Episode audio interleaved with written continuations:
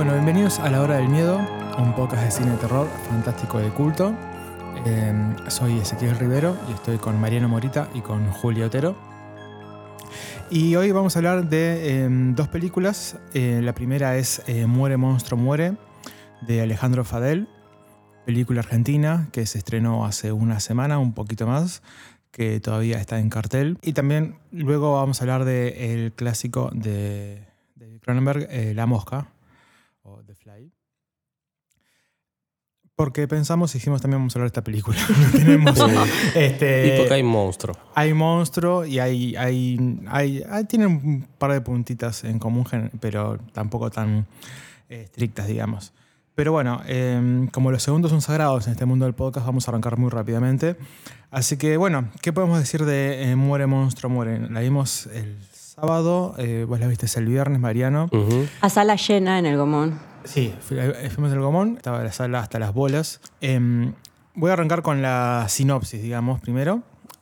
Esta es una sinopsis que encontré online. Es media larga, es un poco extraña, pero la voy a leer. que dice lo siguiente: dice.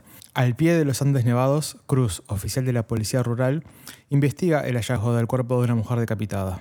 No será la única. Cruz es amante de Francisca, esposa de David, quien es acusado de los crímenes y enviado a un hospital psiquiátrico. David atribuye las muertes a la inexplicable y brutal aparición del monstruo. Con mayúscula dice monstruo la, la reseña esta. Cruz, eh, que es el policía, tropieza con una misteriosa teoría que involucra la geometría del paisaje, unos motociclistas de montaña y, un mantra grabado en su cabeza, muere monstruo, muere. La película es una película toda filmada en Mendoza, donde seguimos a nuestro policía Cruz, que es la persona con el récord de la voz más grave de la historia. Eh, Para mí se la editaron un poco para que suene medio monstruosa, para debe tener un No filtro. sé si monstruosa, pero para mí sí. Ahora después voy a, voy a buscar el, el tráiler y, y- y lo ponemos acá porque para mí hay como un pico de ecualizador que le metieron para que suene súper mega recontra grave. Es muy impresionante igual. Sí, igual debe tener una voz muy grave el, el tipo natural, pero para mí se la levantaron un poquito. Hicieron, algo le hicieron. Bien, arranquemos entonces por dos cuestiones. Por un lado, la película la podemos vincular con esta mm, rama de cinearte de terror, art house horror o terror fino como acuda Mariano a veces, que tiene que ver también con esta mixtura de géneros. A ver, es una película de terror a secas, etcétera. Tiene referencias muy claras, pero también hay otros, claramente es un thriller, tiene elementos fantásticos. Y el Eh, título también tiene esta cosa como del, del cine clase B, que es un título de una película clásica, digamos, remite como a que decir soy una película de terror. Eh, sí, sí, sí, pero digo, por cómo está filmada y demás, la propuesta tiene vinculaciones con quizás esto, este, esta nueva rama que es, tiene mixtura con otros géneros Claro. y que la forma de filmar y de ver el mundo de terror es bastante diferente. Eh, bueno, y con- ya el que dijiste lo del título, por otro lado, el título Muere, monstruo, muere, también plantea desde el inicio esta, toda esta simbología que está presente en todo el relato, esta idea de la tríada, bueno, las tres M's. Lo que hace el título es la aliteración, es decir, la repetición de sonidos en el, de la bilabial nasal, de la mm, esos son gajes del oficio, porque soy lingüista. Todo este juego de espejos, de simetrías con las montañas y demás, tiene que ver con toda esta creación de sentido que, que se mantiene a lo largo de toda la película y con la creación de atmósfera, que ahora vamos a ver un poco cómo, cómo se da. Ah, ¿y cómo era el título en inglés también? Era Ah, de- porque la traducción al inglés es Murder Me Monster, coma Monster, Claro, ahí mantienen también la literación. que parece más como busca- buscado, buscando mantener esta estructura de decir las tres palabras empiezan con M, eh, que de preservar el sentido de lo que se está diciendo cuando se dice, porque es, muy loco, porque dice, muere, monstruo, muere, parece como que vos, vos estás matando al monstruo la o el monstruo es está tuya muriendo y contra el que- monstruo. Y acá es con lo, lo contrario, es como mur- murder me monster, es asesiname a mí, monstruo, coma, monstruo, o sea, vos matame a mí.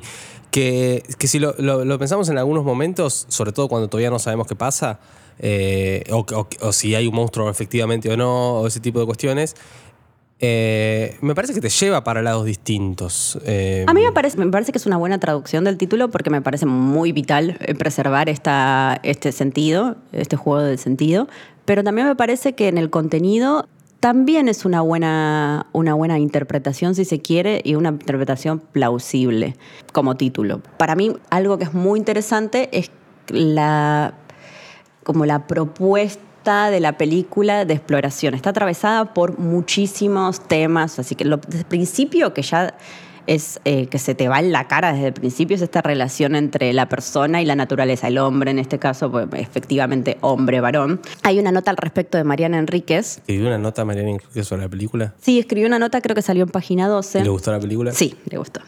La nota habla de la psicogeografía y dice que las personas le imprimen su experiencia al paisaje, empieza diciendo, y que también eh, funciona al revés. Y habla un poco de la relación y de, todo el, ambiente o la propuesta que se va construyendo ah, en la narración. toda la película eh, se, desarrolla en tipo, montañas. Eh, no sé si fronterizas de, Mendoza, pero es como un páramo muy aislado, como muy recóndito donde no hay nadie, donde incluso... no, no, como no hay nadie, está la los gente. son como la policía rural, que es como una figura que no estamos acostumbrados a ver. Claro, y son como casitas en rutas, eh, donde incluso en una parte de la película mencionan como el tedio, digamos, como un problema que pueden tener. Eh, bueno, es que se va creando, bueno, la idea esta del aislamiento, de lo retraído, de, y la película se vuelve, no sé si iba a decir asfixiante, no sé si asfixiante, desesperante por momentos, pero bueno, eso por un lado, es uno de los protagonistas. o sea, la idea de la no de la no división mucho entre la gente y el lugar. Entre los personajes y el lugar. ¿A vos qué te, tenías alguna idea con respecto a esto? Me habías comentado. ¿Sobre el lugar? Sí, sobre cómo está filmado el lugar, porque... No, a ver, eh, a mí personalmente la película no me gustó, eh, pero digamos, entiendo que hay una idea de buscar una cierta pregnancia de, los lugares en relación a lo que pasa y algo que una palabra que se usa mucho ahora que es la idea de, la sugestión, como que pertenece a un terror más que tiene que ver con em, no apuntar a ciertas cuestiones claras o clarificadas sobre lo que está pasando, sino como la idea de el sugerir a partir de tirar ciertos elementos que te construyen ciertas expectativas posibles de las cosas y que te pueden producir por sí mismas y por su propia presencia en el momento en el que la estás mirando un terror este, fuerte. Digamos, yo creo que es una película que tiene planos hermosos, digamos, tiene un montón de... Ese plano creo que es el primero, cuando empieza que se ve como desde muy lejos que llegan los autos hasta esta casa y hay como una especie de tiroteo que no podemos definir quién le dispara a quién, pero que, se parece mucho al principio de historias extraordinarias, por ejemplo. Digamos, esta idea de el juego de la puesta en escena, de decir cómo diseño eh, la, mm, lo que está pasando acá de una forma en la cual la perspectiva en donde pongo la cámara, por ejemplo, me va a dar como una idea eh, que va a acceder eh, a, la simple acción, sino que va a ser como esta idea de está esto pasando y está la montaña atrás y está como el espacio. Hay como una cosa con las montañas muy.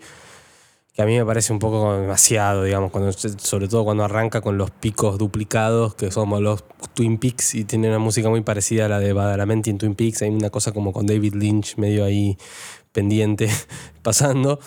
Eh, pero sí, lo, veo más como una especie de relación casi, casi estética con las cosas, como decir, te presento esto de esta manera. Hay una existe una relación entre estos personajes y el paisaje, existe una relación entre, entre ellos, por ahí, no sé, pero mm, digamos, siento que los temas están más presentados que otra cosa, que están puestos como diciendo, está este tema y vos si querés por fuera pensarlo de esta manera. Y eso yo lo veo un tanto como que te limita, como que no te deja mm, ir un poco más. Para mí es una cuestión media sencilla y es que la, palabra que es una expresión en inglés y va a quedar medio de cipayo, pero es como.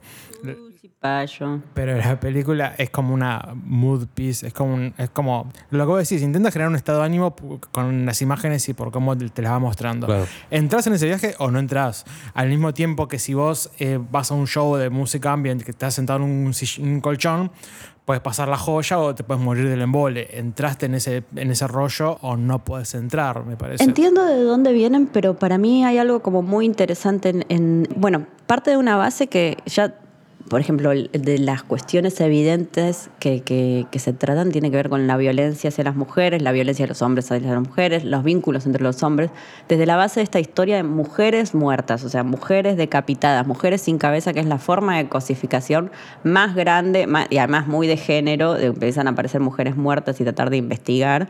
De hecho, hay como hay un tropo que, vinculado que tiene que ver con mujeres en el refrigerador. Es un tropo de los estudiosos de los cómics que tienen que ver con cuando las mujeres son nada más dispositivos narrativos para que las acciones las hagan los hombres. Hay una a linterna Como si verde. fueran un a un- verde le mataron la novia y se la pusieron adentro de un refrigerador. Y es como un tropo que ocurre siempre. O sea, como motivación solamente para que ocurran otras O cosas. Super Mario buscando a la princesa en el. Claro. Sí. Es una Ese cuestión de que o, Sí. o aparece la mujer y se muere. Bueno. Claro, la chica en la vía de tren atada y que está por llegar el Bueno, tren. y la idea esta de las mujeres muertas eh, y mujeres sin cabeza, sobre todo, que también es otro tropo, la idea de es la máxima cosificación de verdad. Incluso todos los pósters, si vemos, no es nada inusual que las mujeres no tengan cabeza en los pósters de las películas, hay todas unas colecciones.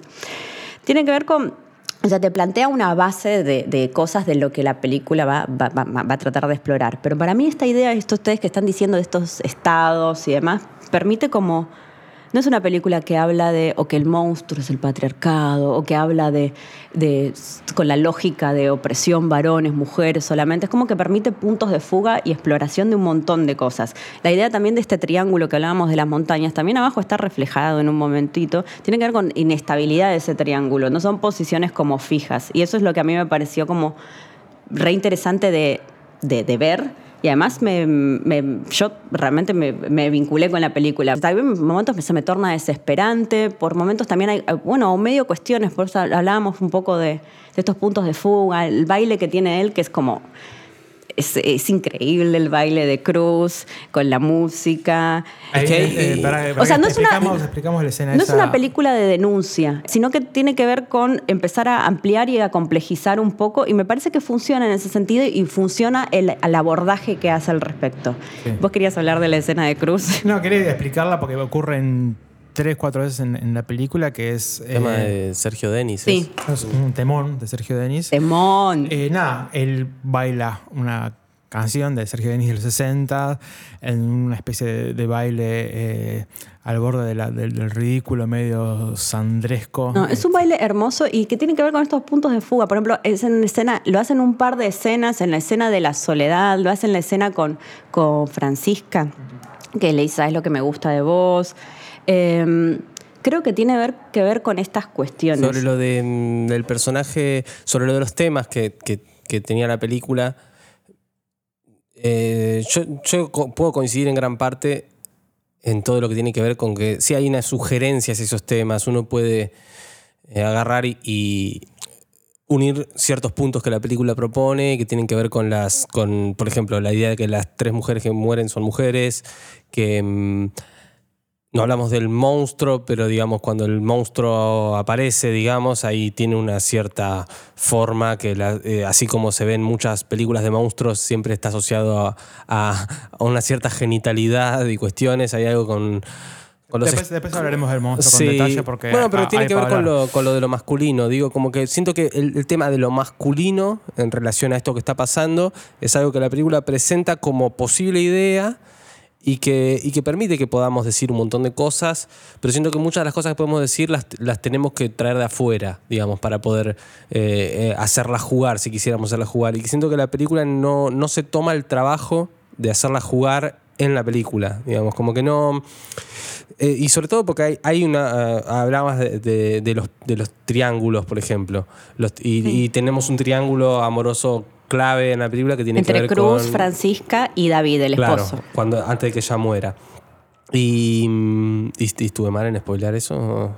No, pero bueno, eh, pero digo, a partir de eso podemos pensar una idea sobre el- lo masculino con el deseo y que eso y un montón de otras cosas. Pero la, la- la gran pregunta es después, ¿a dónde nos, nos lleva la película en relación a ese tema? Yo siento que lo que se encarga de hacer, y no creo que sea algo que es por error, lo que sea, sino que es deliberado, que es la instalación de los temas. Y una vez que los instala, como que no los, no los hace jugar. Eh, entonces de repente cuando vemos que cuando viene este tentáculo especial con forma de poronga que hace ciertas cosas. Y también tiene concha. Lo, tiene, es, como un, es como escroto con concha adentro, algo muy raro. Pero bueno, eh, hace jugar ciertas genitalidades, digamos, por decirlo de alguna forma. Y digo, bueno, están ahí, digo, yo voy a poder decir cosas de eso, voy a poder pensar que eh, eh, al estar el elemento, deliberadamente fue puesto por el director para aludir a cierta cuestión. Pero después, si, si lo pensamos en, el, suceder real de la película, yo siento que ahí se, se desdibuja, como que no tiene por ejemplo, con... no, no, lo hace jugar. Por ejemplo, hay, hay toda una línea, por ahí no tiene que ver tanto con la masculinidad, pero sí una línea que tiene que ver con el personaje de Cruz, que es la de que siempre que el jefe le dice algo, le dice sí, mi capitán. Eh, como que él sigue las órdenes del capitán todo el tiempo. Eh, y hay un momento que es cuando ella le dice, voy a poner esta canción y vos vas a bailar, la canción de Sergio Denis, y, lo vas a hacer porque yo te lo digo, le dice. Y, y como ella se lo dice, él lo hace. Y, hay un momento donde también incluso se plantea la idea de yo toda la vida seguí órdenes. Entonces pienso, bueno, la película está hablándome sobre algo que tenga que ver con la obediencia de vida eh, o con, o con algún, algo que tenga que ver con el lugar de Cruz como ejecutor de ciertas cosas de las que es ordenado y que está como subdividiendo su sujeto de lo que de su deber o algo así y de repente empezás a ver lo que hace y no sé si hay algo con eso. Está enunciado. Hay otro gran eje que es como muy evidente, creo que también tiene que ver con el lenguaje y el conflicto y el lenguaje como barrera y el lenguaje como límite. Esto cuando estabas hablando del tema de sí señor y la acatación de órdenes, para mí tiene que ver con esos de cómo aparece el lenguaje como habla en la película y con sus limitaciones. O sea, decir sí señor es acatar órdenes y tener acciones y demás, pero también tienen limitaciones, implican cosas. Puedes ver todo el tema del, lenguaje o del discurso psicótico por otro lado, em, pero como que se ve todo el tiempo como la, la limitación y lo no, limitación solamente de que el lenguaje no, es, no es suficiente, sino como el lenguaje también eh, restringe. Y eso para mí también lo explora mucho la película. Por ejemplo, si ves las partes más potentes, son las de silencio. Eh, con la naturaleza, silencio con... para mí lo, lo de la relación jerárquica y demás y cómo se expresa a través del lenguaje que tiene que ver con una de las funciones del lenguaje y con, cómo, restringe. Claro, pero por ahí es difícil encontrarlo cuando tenés, por ejemplo, el jefe, que es el que le da las órdenes, y, en tanto personaje, el jefe, yo siento que tiene más una entidad de ocupar un lugar también sugerente por las cosas extrañas que dice y un tanto inconexas también, que si eh, abrís esa puerta ahí, este, no sé si logras hacer también tanto el puente de cuál es la relación de él con ese lenguaje de decir recibo esta orden, etcétera. Eh, tiene otra relación de lenguaje. Para mí todo lo que está dicho en la película es lo más eh, lo, lo que más no funciona, lo que no esa idea de, distanciamiento que tenés entre el lenguaje y lo que pasa o lo que ves, eh, me parece que es lo que un poco lo que hace funcionar esta tensión que te digo. Es que un poco por ahí esa tensión tiene que ver con la imposibilidad de narrar la potencialidad de, eso, de lo que no se dice, pero también de cuando se dice, cómo se dice y lo que. por eso digo, las restricciones y límites del lenguaje. Pero por eso, ahí me parece que está, así como decía que está el juego al principio con esta escena del tiroteo, me parece que el juego ese que, puede ser fotográfico también se, se traspasa a una cuestión más de lógica del lenguaje entre ellos que es yo siento que es parte, otra variante, otra matiz de, un mismo juego, pero me parece que ahí está un poco lo que, o por ahí lo que quería decir en relación a la película, que, y que un poco cuando decía que después tenía que, algo que decir sobre lo del título, ahí, ahí un poco siento que ahí es donde se le nota, que es que, eh, que en, jerárquicamente el director de la película decía privilegiar el elemento, el juego formal entre las letras por sobre eh, lo que se está diciendo en, lo que se dice, digamos, por el ejemplo del título, digo, pero me parece que, sirve para otras, otras cosas que hay en la película. Es, está ahí, digamos, que la película lo que elige hacer deliberadamente es trabajar con toda la parte eh, de, eh, con cómo ordenar y jugar con los elementos con los que cuenta, pero sin, y ahí es lo que creo yo, digamos, creo que no los hace eh, entrar en conflicto realmente, sino que no, no los puede, no los puede resolver, no, lo- no los, no pretende resolverlos, sino No. que, y, y ahí es donde me parece que, que se termina quedando corta. Como que no, que es como decir, voy a hablar de esto, voy a hablar de esto otro, voy a hablar de esto otro, voy a poner todos estos elementos calientes, ponerle en escena, pero no voy a tomar posición sobre ninguno. A mí me parece que posibilitar eh, esto que dijimos como puntos de fuga o es, es ya una acción en sí mismo y, un- y una, una posición y me parece que se sostiene mucho en la película, como que re conmueve desde ese lado, o sea, la, la visión desde, desde ese lado. A mí me parece que eso es como lo más, pero bueno, No, a mí me pasa. No sé, no sé. cosas. Me- no, a mí me pasa que, que la película es muy compleja y sería mejor si fuera menos compleja. Tiene como un montón de, de hilos, como dice Mariano, de cosas que por donde va que no llegan a ningún lado. Eh, en la película hay eh, como un grupo de motociclistas misteriosos que nunca entendemos por qué están, ni, ni para qué están, ni, ni- ni nada. Después hay como unos viejos... eh, eh, Ah, los viejos de pelo blanco.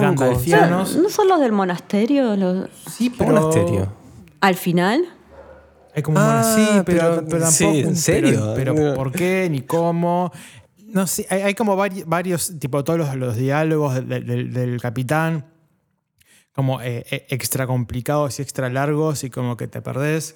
Hay, hay, hay varios hilos sueltos que para mí atentan con, contra eh, justamente mantener el clima y que se tenga la estructura este, de que funcione mejor la, la- la película, digamos. Ah, Es- pero- Eso tipo, anda, es, es un hecho de cómo está y que realmente, como también dijo Julia, cuando no hay- nadie habla, como que funciona mejor, digamos. Este, Puede permitirse sostenerse sobre la pregnancia de esos momentos que, que no, no, no vamos a negar que son, son bellos, digamos. ¿no? Para mí, cuando no hablan, igual esta, esta tensión entre, el, el- el- de vuelta, el es otra forma, el límite del lenguaje y lo que no.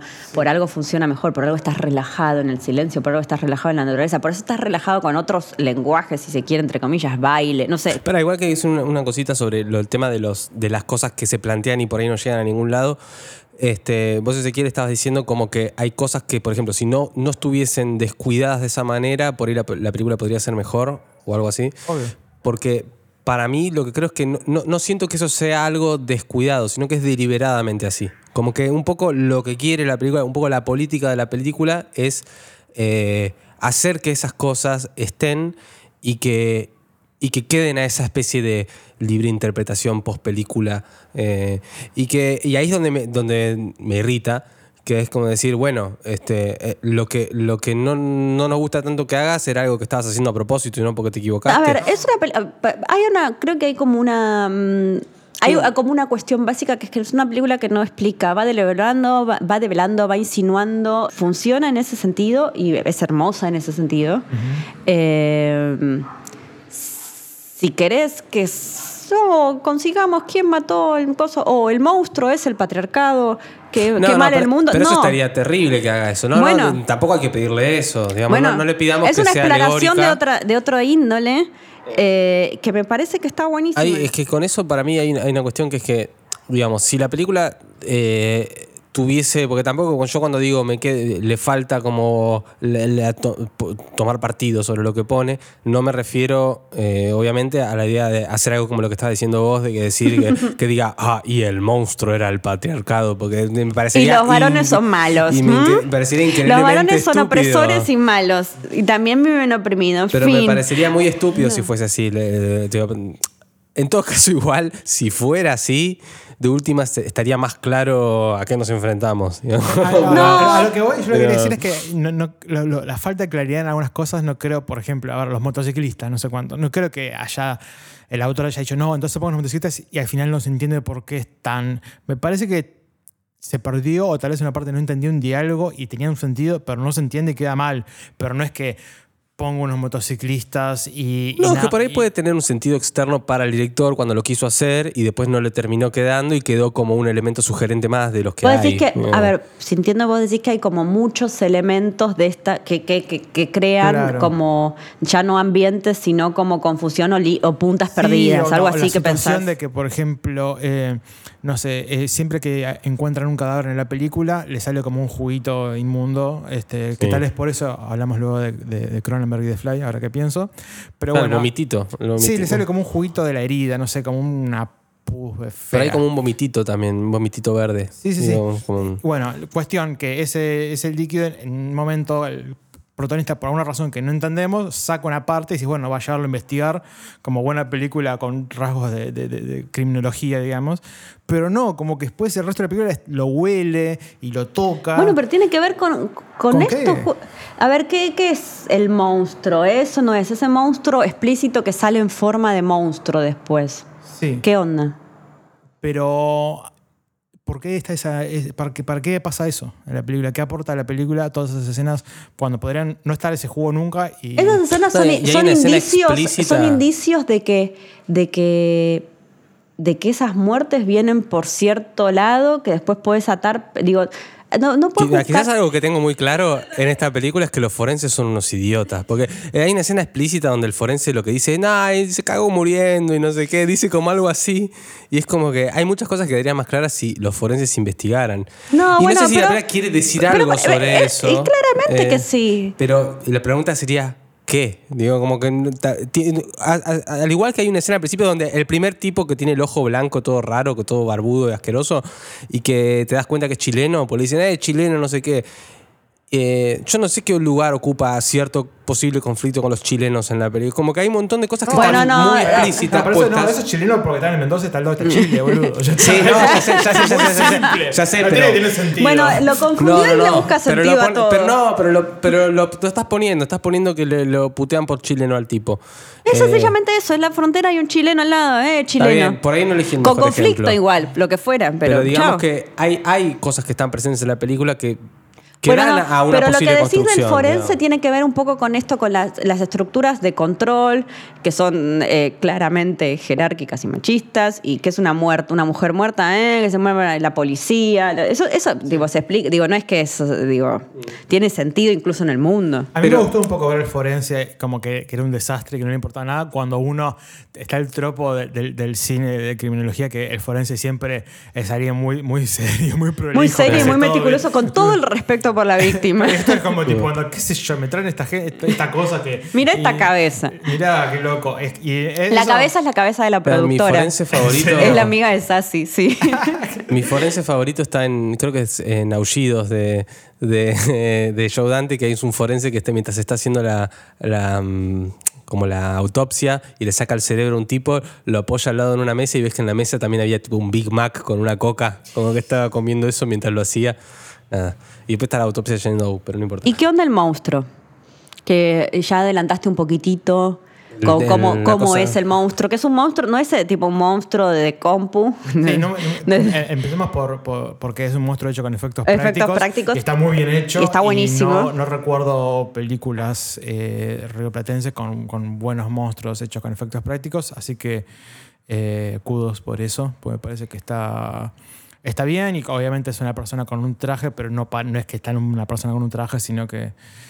Y es original, es raro, no se parece mucho nada. Y ta, tiene esa cosa subrayadísima de. de la sexualidad, sexualidad, como compleja. eh, com- Incluso la re- la- el momento con él, entre, entre mutilación y, sex- y- y acto sexual. Sí, es como una especie de escroto que cuando se abre es una vagina. Una eh, cola que es una- un, pene. Y una cola que, claro. Cola de y- pija. Eh, que ahí creo que un poco dije antes sobre el tema de las cosas genital. Hay, hay como una especie de idea medio instalada de ciertos monstruos clásicos ya conocidos que, que están claramente inspirados en Bueno, genitales. Giger, tipo con todo, toda, toda la obra de él. Que, Alien tiene sí, mucho sí, de sí. eso. El monstruo de Host tiene boca de concha. El, Preda- Depredador tiene boca de concha. Pero Depredador me parece que por ahí es un ejemplo que, que está bueno traer porque Depredador, que es una película, eh, la primera, la de Schwarzenegger, que tiene mucha cuestión sobre, eh, eh, como tema la, masculin- la masculinidad y las relaciones entre los hombres forzudos que se dan la mano y se les hinchan los músculos cuando se dan la mano y O todo ese tipo de cosas. Este. De repente aparece este monstruo que es mucho más poronga que ellos, pero tiene boca de concha. Este, ha- hay como ciertas relaciones con esas cosas. Y, y, bueno, existe, existe esta idea de que hay monstruos que tienen forma de genitales. Si es por la parte como Y- terrorífica del sexo en general, como tipo onda que está Sí. como siempre asociada, como los, o, o- o el órgano que se hincha y queda rojo, siempre hay una- hay una cosa grotesca como asociada, digamos. Que, Claro, pero en los mejores casos eso siempre tiene algún tipo de relación con la película en cuestión. Acá yo siento que el monstruo que, que tiene una, una- un aspecto muy asociado, a la- a- a- tiene como una especie de papada de escroto con concha en la cara, como una cosa así muy porno y muy explícita, porque aparte le ves como la, la forma de la cabeza de la pija, estamos siendo muy explícitos, pero bueno. Eh, igual en, en Spotify dice explicit al lado de nuestro podcast, así que está bien. Eh, como que todo eso está y decís, ah, mirá, está asociado a los genitales masculinos. No, Y pero también está eh, asociado a, los que- a los genitales femenines. Bueno, sí, a, a los genitales. Digo, Que, que convengamos en los genitales, en sexo. Eh, Hace- sí. y, a- y ahí es donde yo siento que de- si, si trato de contrastar después eso con lo que se ve Tiene en una la película. vagina dentada también. Vagina dentada, total. Vagina dentata. Que, que el, el plano después, el, fin- el plano final, ¿no? Es como los dientes Sí, de la. claro. Sí. Bueno, eh, sí. eh, a, a mí personalmente lo que, lo que yo veo cuando veo eso, veo la decisión de decir, asociar el monstruo a, lo- a- a los genitales como, como idea. Como idea de decir, se me ocurrió que, que tiene esta forma. Que es uno de los temas más que también puede, eh, si querés, lo puedes unir a la idea de que las que mueren son mujeres, por ejemplo. Y ahí es donde digo, bueno, está bien, está esto y está esto. Digo, ¿Cómo juega? Ahí es donde no sé. Ahí es donde digo que, que se me. Digo, bueno, lo puso. Lo puso y si queremos podemos charlar de qué nos parecen los genitales en general y, y, y- y los Tiene que ver con femicidios en esta general, idea que vengo no- diciendo que, que de salirse de, de la norma en algún sentido, de que es representativo, al menos visualmente el monstruo es representativo de eso, eh, por cómo luce. Eh, creo que ha- hay una nota de Diego Teretrola, Teretrola, Un saludo a Diego que, es, eh, que habla de un monstruo queer al respecto. Eh, sobre esta película. Sí, Bueno, eh, bueno, eso fue eh, Muere Monstruo Muere de Alejandro Fadel. Así que vamos con el segundo monstruo del día. Así que vamos con La Mosca de Cronenberg. eh, una película de culto. Ayer ahora que hablamos de una buena película de culto en este podcast. Eh, Igual es de terror también un poco. Va, no sé. es, más ya de, es- es más de culto que de terror. no. Bueno, eh, hay un monstruo. Hay un monstruo. Hay un monstruo. Bueno, tremendo. quizás de No, es re de terror. No, es quizás de de- terror. Eh, no, de terror es, pero quizás el estatus culto supera el de terror. A eso me Trato refiero. El de. estatus culto es como una cosa que me parece que trato inventamos de- para poder hablar de cualquier película de que queramos. Cuando querramos No meter. inventamos, lo inventaste vos. Está bien, bueno, pero es una excusa. Es, es el McGuffin del, del podcast para. Cuando querramos Nada, hablar es una de, película de- de Casablanca, esa película de culto. Tiene algo, claro, tiene algo frankensteiniano la película, de la idea del científico que cree que puede hacer algo que con lo que se está borrando los límites entre lo que puede hacer. Bien, Eh, entonces, ¿de qué va? Empecemos Bueno, por ahí. 1986, David Cronenberg. eh, la sinopsis que encontramos en internet es: un científico se utiliza a sí mismo como cobaya. Como cobayo. Como cobaya. ¿Qué es esto? muy raro, igual ya empieza que se la idea, no sé si pasa eso tal cual, las motivaciones no son Pasa utilizarse, eso. bueno, Son rarísimas esas sinopsis. Sí. Sobre todo la de la película anterior que tenía como poesía dentro de la sinopsis. Esa que reescribieron los productores. Bueno, Claro. no, es la gacetilla de prensa sí, quizás. seguramente. Ah. Volvemos. No sé. Volvemos a la realidad, por favor. Este, claramente se nota que entre la primera película y la segunda alguien tomó un poco de alcohol. Alguien Este, como todos. Alguien como todos. no sé Alguien siendo todos. Alguien siendo todos. Bueno. Sinopsis de la mosca encontrada en internet. Eh, un científico se utiliza a sí mismo como cobayo en la realización de un complejo experimento de teletransportación. La prueba es un éxito, entre comillas, pero empieza a sufrir unos extraños cambios en su cuerpo. Al mismo tiempo, descubre que dentro de la cápsula donde realiza el experimento con él se introdujo una mosca. Claro. Comprobando que la, que la prueba no fue un No fue éxito. un entre éxito, com- entre comillas. Fue un éxito. Bueno, bien. Eh, ¿Quiénes actúan? Actúa Gina Davis y Jeff Goldblum, el gran Jeff Goldblum era- como actor principal. ahí. En ese momento eran pareja. De hecho, eh, se lo eligió a Jeff Goldblum que era como medio como que no se quería tanto porque no tenías la suficiente madera de papel principal, porque la idea era agarrar un Richard Dreyfuss, un Michael Keaton, o a- creo que estaba John Lithgow también como posibilidad. Ujú. Entonces fue como. Y a Cronen- Cronenberg lo amaba porque tenía este componente de rarito. Cara- cara- cara de Cronenberg. Tiene cara de Cronenberg y componente de rarito por cómo es y cómo habla que le encantaba para como caracterizar el personaje. Estuve pensando y la cara de Cronenberg tiene algo que ver con los ojos muy salidos para afuera y la, y la cara muy cuadrada, como una idea de. eh, eh, como el- sobre todo los ojos, como que se te salgan los ojos para afuera. A Jeremy Irons no se le salen para Como- afuera. Bueno, no sé. Pero es muy duro, es la idea Es de que, durito, de que si quieren hacerte explotar la cabeza va a quedar muy bien. Eh, Es como Eh. lo que tienen que pasar en el casting. A ver, pon, Eh. tu cabeza por acá. Eh, bien. Eh, algo medio curioso que es que está producida por Mel Brooks, la peli. Ya no sabía. Eh, bueno, Mel Brooks es este pope de la comedia norteamericana de pelis como Joven Frankenstein, Spaceball y pero Mi- produjo también la de Lynch, la de El hombre elefante, sí. Le gustan, Vení- los, le gustan venía los de- monstruos No, le- fanático de- del cine de terror. Eh, venía de producir antes El hombre elefante.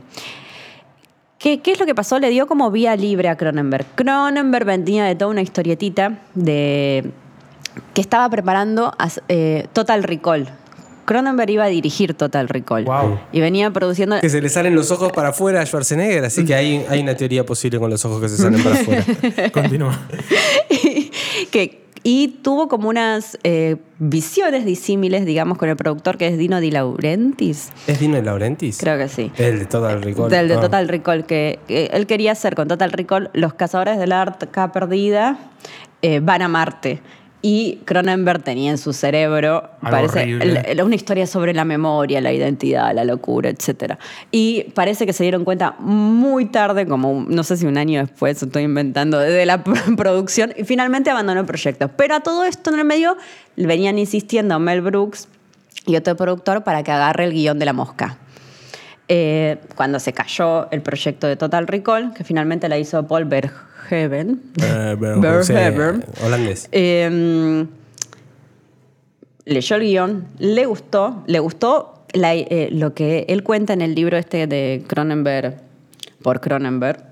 Es como que le gustó mucho la idea de- del, del acercamiento hacia lo corporal eh, que tiene la película, que eso estaba en el guion, pero eh, le parecía una basofia, las relaciones entre los personajes y todo eso. De hecho, que es muy gracioso, lee el guion y dice, la película empieza en la página 19, saltemos ahí. Y si ven, la, his- la historia como que es medio como y media res. Sí, empieza Como con una que tiene- conversación empezada. Es un comienzo Sí, sí. abrupto. Me pareció en buenísimo eso. Sí, Cuando sí, lo vi, sí. me pareció fue tipo, listo, no me rompa las bolas. Me pareció bárbaro. Sí, sí, sí. se- hasta se nota como casi como que está puesto para que se sienta así. Exactamente, como- sí. Eh, parece que había como toda una especie como de- más de, de- de escenificación de los personajes y presentarse, pero no, le empezaron ahí. Eh, la película está basada en una historia corta y una película anterior, una versión cinematográfica anterior, que creo que es del 58, no sé si trabaja Vincent Price, me parece. Eh, ahí no ya no, no sé porque la película no la vi. Bien. Eh, bueno, Me imagino que debe ser muy la vio, ¿no? distinta. Yo la vi hace mucho tiempo. Eh, sí, yo vi unas imágenes ahora en YouTube y era como una película de los 50 con una persona con una, con una máscara de mosca, básicamente. Eh, pero creo que igual es bastante parecida. La historia básica. eh, La base- historia base es un... Sí. Es que también uno se puede imaginar que la historia base debe ser bastante mm, similar por una cuestión de que esto que decía antes de, de la idea de la historia frankensteiniana, como la Y idea del de- científico, del- de Mad Scientist también. Claro, que incluso, bueno, ahora no tiene mucho que ver, pero cuando mencionabas lo de que a Cronenberg le dieron mucha libertad, hay casi una línea en la película donde parece que estuviese hablando sobre eso, que es cuando él habla de que me dejan hacer lo que quiero porque no, no salgo tan caro.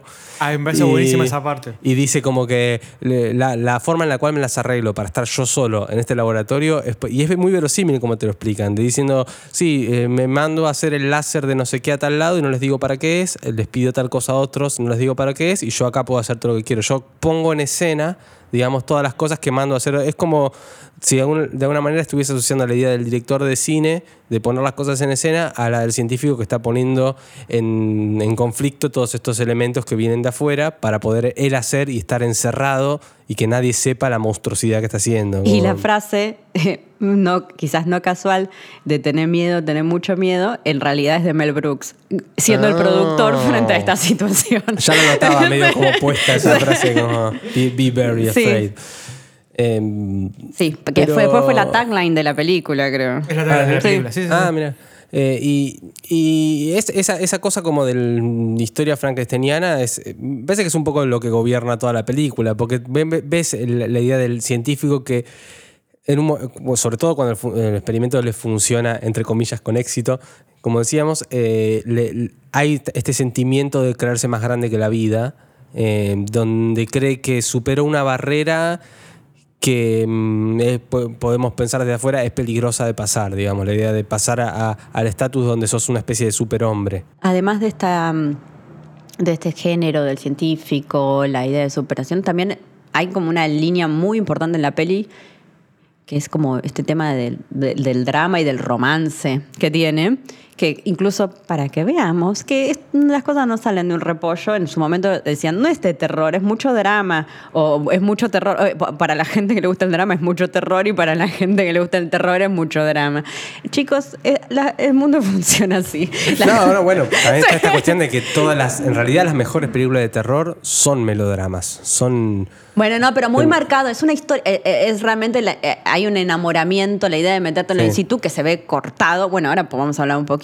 Se ve como abrupto por toda esta transformación. Sí, y aparte está esta cosa como de quién me va a acompañar en, este, en esta aventura también, la cosa de, de- de él, él enamorándose de ella de alguna forma o él estando con ella, eh, también está Para, esta cosa no, de... no estamos contando bien qué es, lo- qué es lo que está ocurriendo un poco con los personajes, que para, para que se entienda un poco como, como estamos explicando, y es que el científico conoce a una periodista, Una escena- periodista científica. una periodista científica, Gina Davis, eh, De la revista muy interesante. de la- de la- Pero sí, es como una revista de esas. de la, eh, ¿cómo se llamaba la otra? Eh, está muy- Conozca más. Ah, conozca más, total. Bueno, no, muy interesante y conozca más, no era la misma, cambió el nombre. Idea. Bueno, yo las compraba mucho cuando era chiquito.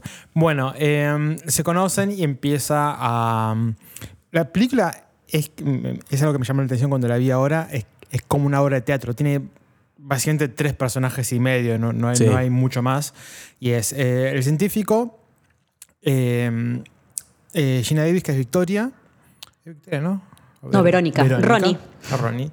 Y el, el jefe de Verónica, que es como el dueño del diario, digamos, que es como. El que es, ex. un- es el ex de, de ella, triángulo amoroso.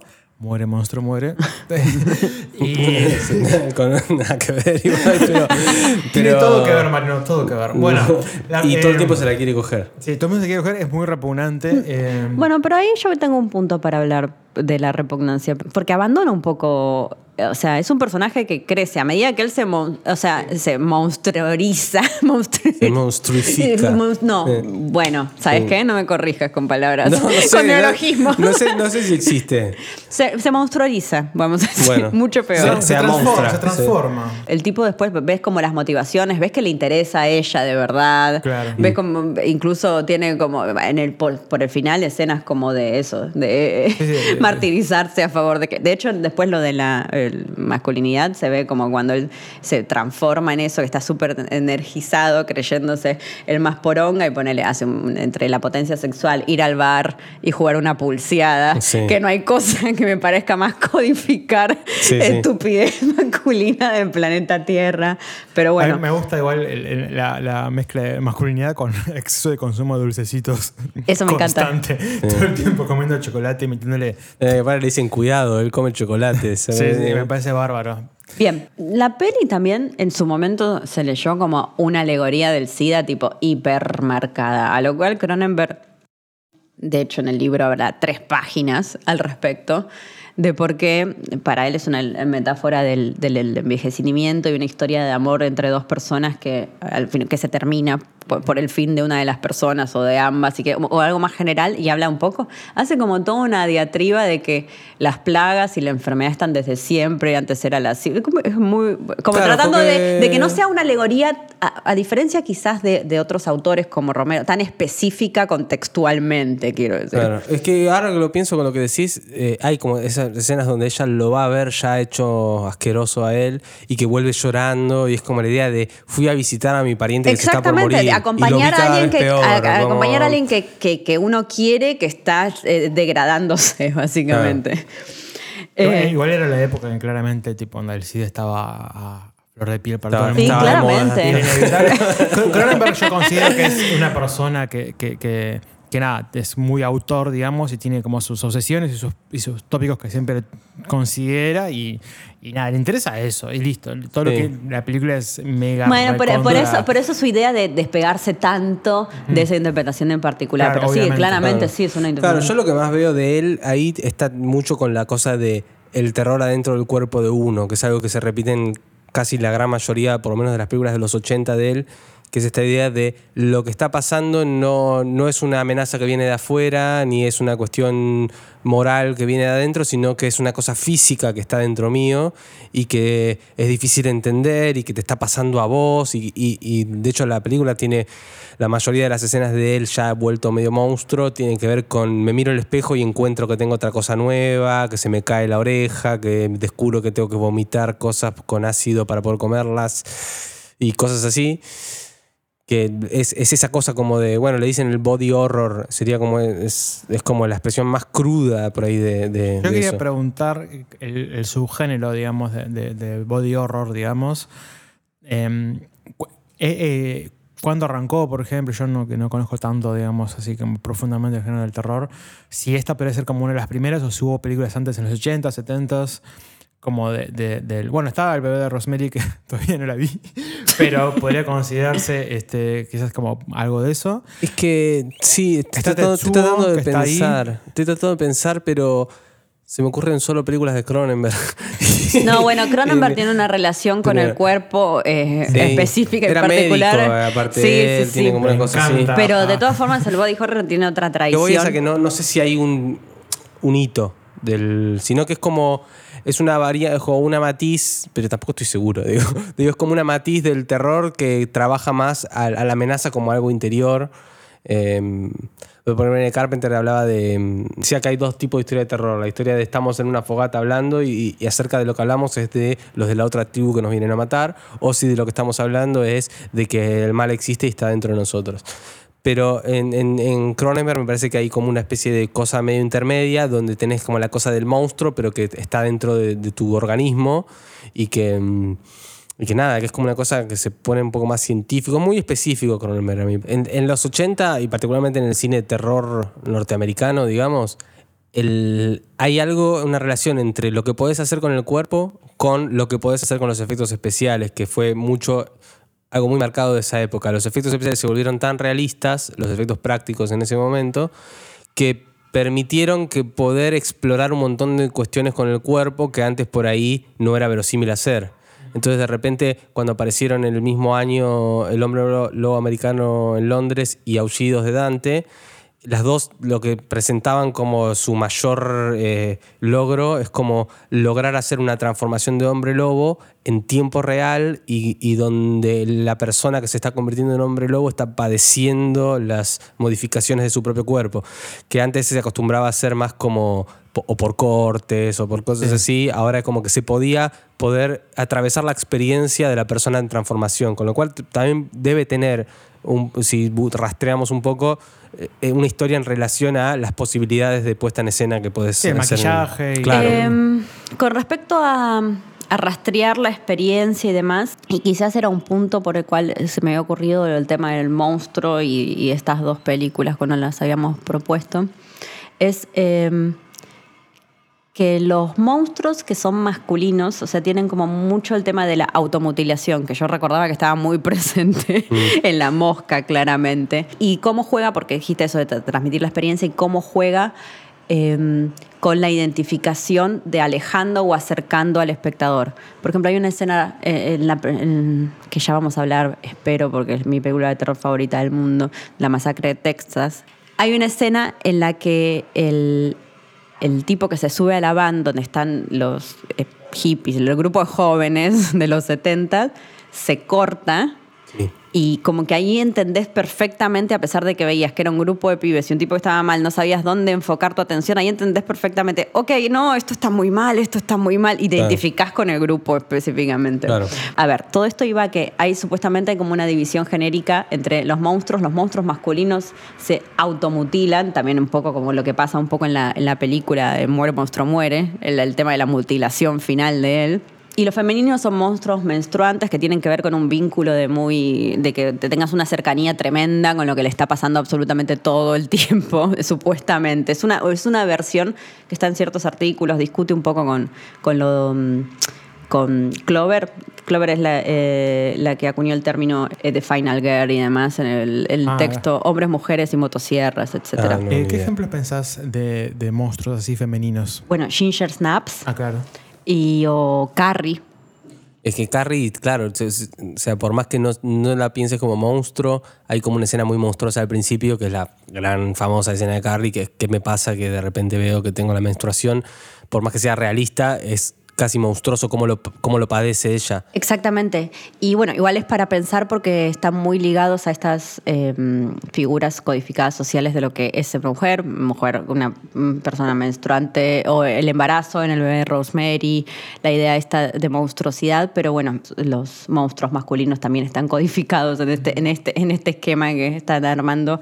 Eh, pero bueno, con respecto a la idea de, de automutilación, a lo que, a lo que iba era que el tipo no es que le pasa que se transforma en, en una mosca, lo que hace es un acto, eh, se lo auto, auto hace, es un acto masoquista.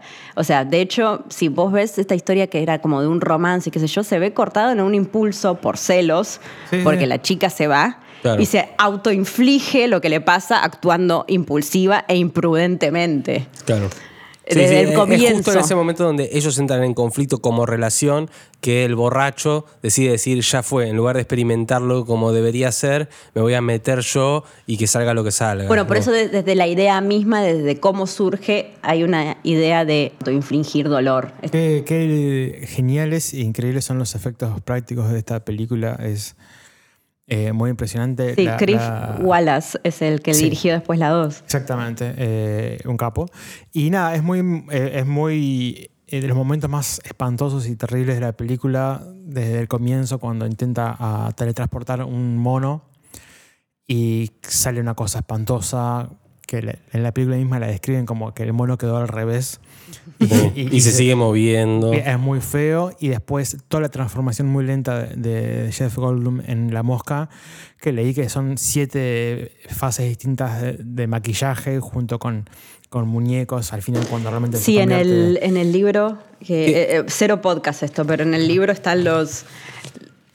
Ah, Acá, está- acá- estamos mirando acá ellos algo están- increíble. están mirando, Vamos que son el de diseño del monstruo de Jeff Goldblum a mosca total. Claro. Y que son siete, eh, porque uno es la foto de él.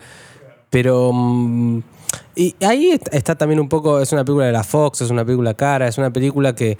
eh, no siempre Cronenberg gozó de ese nivel de presupuesto, no tengo idea de presupuesto cuál será, pero se nota que es una película industrial con actores conocidos, primera eh, etcétera. película de producción hollywoodense. Claro, como lo fue en su momento para Carpenter cuando hizo La Cosa, que la hizo con Universal y contó con una medios de producción que le permitieron hacer de repente semejantes monstruosidades. Este, y, y- incluso pensándolo en, en la carrera de Cronenberg en general, digo, yo tengo muchos reparos para lo último de Cronenberg, me parece como medio snob lo último, medio muy Festival de Cannes, pero digamos, el- eh, hay, hay como una época eh, previa a todo eso donde donde estaba esa cosa genuina por la cosa monstruosa y terrorífica, súper cruda.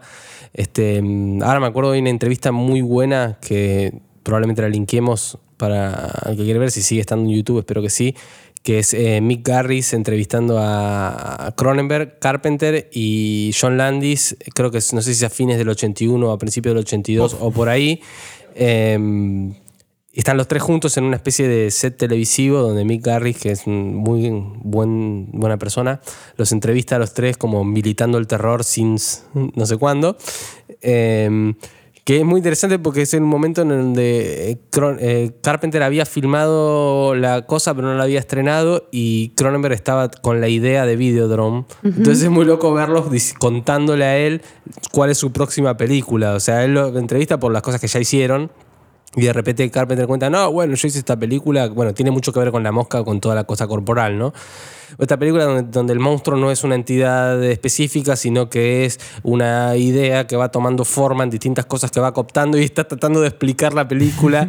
y está John Landis, que solamente está ahí porque hizo El hombre nuevo en Londres, digamos, pero más que nada un director de comedias y está fascinado con lo que está escuchando, no pudiendo creerlo.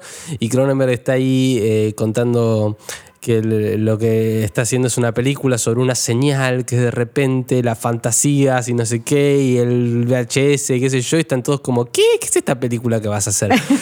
y es como un momento donde todavía estaban ahí muy bebés todos digamos con ya habiendo hecho algunas películas pero todavía no habían hecho de las más importantes quizás eh, es muy recomendable de ver y esto no me acuerdo por qué lo decía pero ahí también un poco se siente esta, esta voluntad muy explícita de Cronenberg por mostrarse como una persona que está haciendo reflexiones muy concretas sobre cuestiones que tienen que ver con el cuerpo y cuestiones que tienen que ver con la imagen y, cuestiones que yo creo que por lo que contabas de la historia de cómo se llegó a hacer la mosca y cómo Cronenberg llegó a hacer la mosca, eh, me parece mucho más accidentada de lo que me imaginaba por una cuestión de que es claramente para él es esta la película. es para él, digo, es, es, me parece que es como el ejemplo de película de Cronenberg que hecha en, estudio con mucho dinero. Este, logra eh, sintetizar muchas de las obsesiones de él en relación a eh, la, ciencia, con la idea del cuerpo.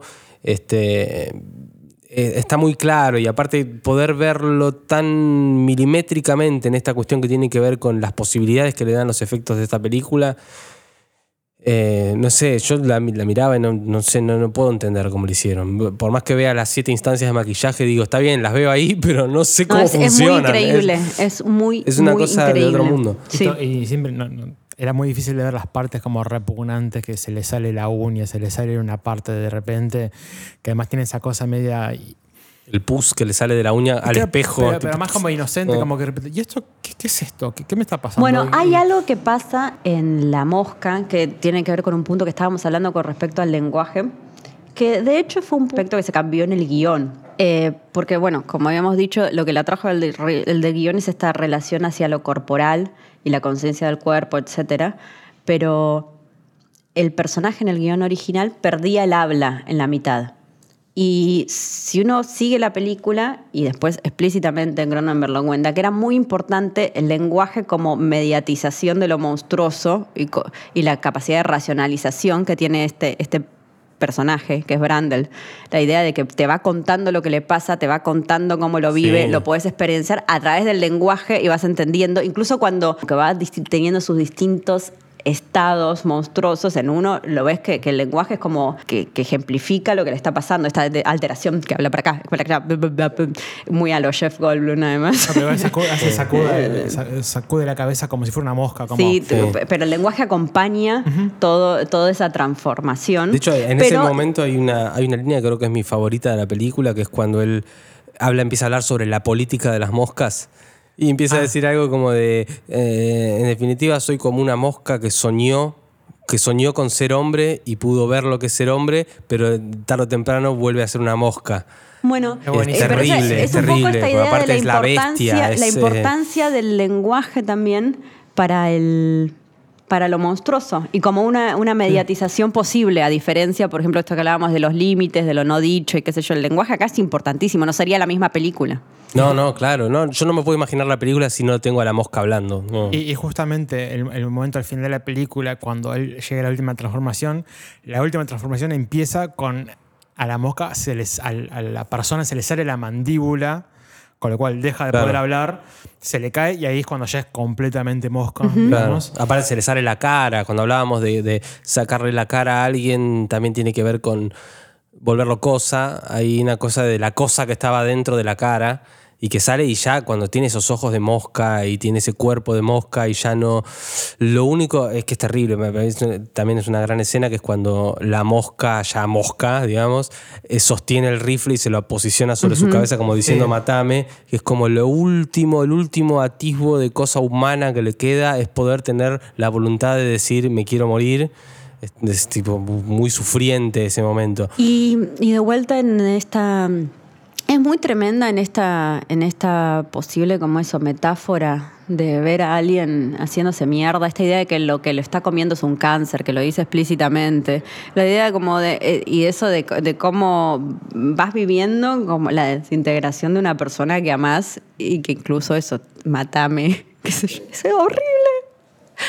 Terrible. Es muy, muy horrible todo. Es muy asquerosa la película. Sea, muy, muy, muy asquerosa. Donde vemos Hermosa y de forma física todo lo que, todos los componentes que hacen a la desintegración de la humanidad de una persona. Hay, hay dos cosas más Eh, que, que quería comentar. Una es em, que luego de ver la película, leyendo un poco en, en la Wikipedia, hay una escena que la sacaron, hay varias escenas que sacaron, pero hay una escena particular que la sacaron, que la mostraron en un screening y la gente no le gustó mucho la escena.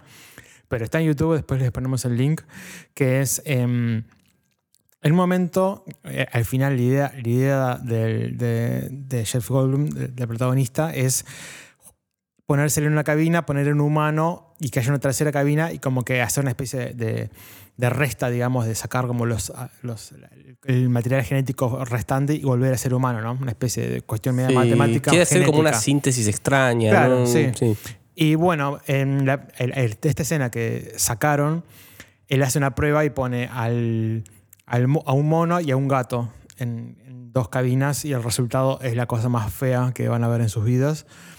Y mm, bueno, les dejamos después el link para que la vean, pero igual también tiene una cuestión de cómo el personaje, cómo queda, cómo reacciona eh, el personaje de Jeff Goldblum frente a, a ese monstruo que sale y por eso la sacaron. Para Claro, que- porque lo mata a palos, básicamente. Lo mata a palos, Sí, básicamente. que igual es muy loco pensar que si hubiese estado esa escena en la película como antecedente de eso que después él, es lo Sí. que intenta hacer al final con ella, digamos, quiere unirse con ella, eh, digamos, si, si esa escena estuviese en la película le daría como un matiz distinto a la, a la- a la estructura de suspense lo que pasa, de que en el momento que él la empuje, la mete en la cabina para decir yo me quiero fusionar con vos.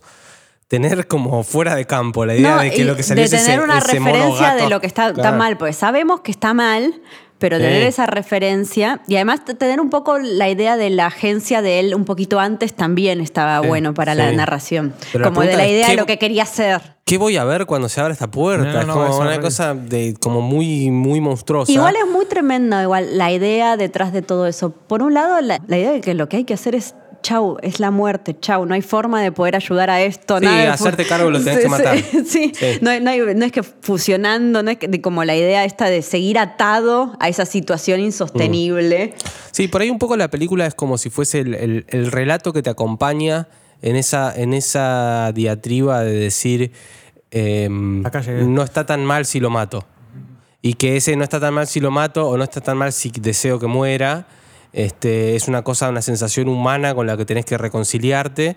Y que mm, un poco la película es la, la manera de aceptar esa, esa derrota y, esa, y esa, el momento de ella apretando el gatillo, digamos. Pero como que es Eh, lo que tiene que pasar. Claro, también- también pero por eso el relato de alguna forma te acompaña en ese, Por eso, en ese, en ese, en ese- en- en ese viaje, proceso. También está la idea que a mí me sorprendió mucho cuando la vi porque no, no esperaba que pasara eso y es que en el final de la película lo que causa que al final él se quiera morir no es que se convirtió en mosca, sino que por como in- al intentar abrir la, la puerta de la, de, la, de la cabina donde se convierten, se lo fusionan a él como mosca con la cabina. O sea, la cabina como un objeto a fusionar con, con- con él. Sí. Entonces él queda una especie de abominación mezcla entre mosca con una cosa de metal. sí, medio máquina. Sí. Y es como muy feo y es como. Eh, es como muy, muy, muy fuerte, me parece, como imagen y como concepto, digamos, de cómo onda. Al final él se, se, mezcla con su propia creación. Claro, Este, y, que, sí. y que realmente eso es incompatible con la vida de cualquier forma. Y tiene como tubos que le salen Sí, asquerosos. es un horror, Es muy es un- parecido a lo que pasa con las armas y con el VHS en, en Videodrome. Sí, que se le cosa la idea de del cuerpo fusionado con la máquina, digamos. Como, Totalmente. Como la, la idea de carne, también se habla mucho de la carne Sí. en la película, Sí. entonces eh, también él, él tiene esta cosa de primero puedo clonar, eh, clonar no, eh, teletransportar objetos inanimados eh, y después el problema por la cual el mono este salió todo asqueroso y salió mal es porque no sé tanto sobre la carne, entonces te- eh, la computadora solo entiende lo que le digo, entonces el problema es que yo no sé tanto sobre la carne. Entonces el problema es, ¿podés dominar la carne? Exactamente. Eh, Y el otro tema que es eh, tampoco recordada, yo había visto partes de la película cuando era chico, es el tema del, del embarazo y del aborto, que es como súper importante y, y no me lo esperaba y, y me sorprendió cómo está tratado. eh, En teoría, una de las escenas hay, o no sé, eh, ahora sí es la parte en la que puedo estar inventando, sí sé seguro que hay una escena, no sé si la filmaron o no, en la que hay como un paralelismo entre cuando ella eh, eh, está teniendo esa imagen de sueño de, de- del aborto y sale una larva y una cosa que es... Sí. Em, Se la saca el propio David el- Cronenberg. de- David Cronenberg le sale acá una larva. ¿Cómo le gusta? Eh, lo que, lo que to- todas las mujeres. supe que a Violencia David- obstétrica por David Cronenberg. siempre, siempre supe que a David Cronenberg le gustaban las larvas. Había un paralelismo de un final de ella pariendo una mariposa, unas cosas que se las sacaron, para, pero como para dejar eso como más solucionado. Si ahí vemos como la idea un poco de lo, de lo monstruoso en ella, viene a ser por esta idea del, de lo monstruoso que va, Claro, que esta sabe idea que, que hablábamos, que está gestando. Eh, es que ella también, eh, podés hacer un paralelismo también entre la idea de eh, la necesidad de sacárselo de adentro con la necesidad y, la culpa que le da a ella también la idea de, de- hacerse el aborto en relación a la culpa que también le da a ella la idea de tener que pegarle el tiro a la mosca. Y me parece que está muy unido y está, está muy bien llevado, porque también es un poco lo que para, el, para con el personaje de ella, la idea de decir cómo me enfrento a esta situación. Y, y de todas maneras es como siempre, es si para ella la solución es hacerse el aborto, porque sabe que tiene al engendro mosca dentro, y también es, quiero al chabón, pero lo tengo que matar. Y, y está muy, está muy eh, unido de una forma no, no dicha, pero está, sucede en la película. Como que pegarle el tiro a la mosca también es un poco esa solución. Em, y eso es lo que también la, la- la termina de integrar, quizás también la relación de romance entre ellos con, con el elemento científico asqueroso, monstruoso que hay en la película. Y es muy, ahora que pienso, la película termina exactamente. La última escena es ella pegándole el tiro y matándolo y aparecen los créditos. Claro. Eh, Es como, la película es medio como si fuera la, la- la Odisea, digamos, o la Iliada. Es como tipo, arranca Exacto. cuando se conocen y Sí, termina cuando uno mata al exactamente. otro. Sí, sí, sí, No sí, hay sí. nada más, no hay nada Estaba menos. por decir algo parecido con lo del principio, que es como Es que, que es eh, termina como empezó, Sí, en el sí. medio de lo que estaba pasando. Es la idea de eh, historia que empieza abruptamente este recorte y por eso también es un drama romántico, muchachis. Bueno, em, gracias por escucharnos. Eh, no se olviden de ponernos eh, rating en la aplicación que estén usando para podcast si usan una aplicación. Em, Seguirnos en todas las cosas. seguirnos en Twitter como Hora del Miedo Podcast. Y si quieren ver alguna de las cosas que mencionamos en la página lahoradelmiedo.com, van a encontrar la escena eliminada y algunas de las otras cosas que estuvimos mencionando. Exactamente. Así que bueno, este, nos vemos dentro de dos semanas. Esto fue La Hora del Miedo. Eh, somos eh, Ezequiel Rivero, Julio Otero y Mariana Morita. Y nos vemos. Adiós. Chao.